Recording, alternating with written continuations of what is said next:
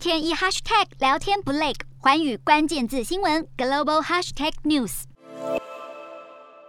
说到被欧美国家制裁，脑海里最快浮现的应该是北韩、伊朗这类常年和西方世界不和的国家。然而现在，不顾一切挥军乌克兰的俄罗斯，竟然成为全球遭制裁项目最多的国家。制裁观察名单网站指出，俄国目前总计受到五千五百三十二项制裁，超越伊朗的三千六百一十六项。和叙利亚的两千六百零八项，成为全球被制裁最严重的国家。这些制裁主要是来自美国，占了大约百分之二十一，其次是英国和欧盟，相加后占百分之十八。各国政府仍然在持续加大对俄罗斯的制裁力度，希望借此停止战事。不过，俄国政府也不甘示弱，在美国祭出禁止能源进口之后，指控美国对他们发动经济战争，更打算要把退出俄罗斯的外国企业资产国有化。俄罗斯总统普丁所属的政党统一俄罗斯党表示，政府委员会。支持一项法案，允许将来自不友好国家的外国人持股超过百分之二十五的企业纳入外部管理，以防止企业破产，并且要保住当地就业。统一俄罗斯党表示，这是一项极端措施，因为俄国不会容忍被人从背后捅一刀，誓言要捍卫俄罗斯人民。此外，乌克兰和俄罗斯都是工业和食用商品的重要生产国，原物料价格已经因为俄乌战争创下多年来的新高。当中，两国都出口大量小麦，还被称为世界的面包篮。数据显示，俄国是全球最大的谷物出口国，乌克兰则是排名第四，这让小麦价格在三月七日写下每吨四百五十欧元的历史新高。如果乌俄战争持续下去，这场西方与俄罗斯的制裁与反制裁大战可能会加剧贫穷，最终受苦的恐怕还是一般民众。Hello，大家好，我是寰宇新闻记者刘倩文。国际上多的是你我不知道的事，轻松利用碎片化时间吸收最新国际动态，立刻点选你关注的新闻议题关键字，只要一百八十秒，带你关注亚洲，放眼全球。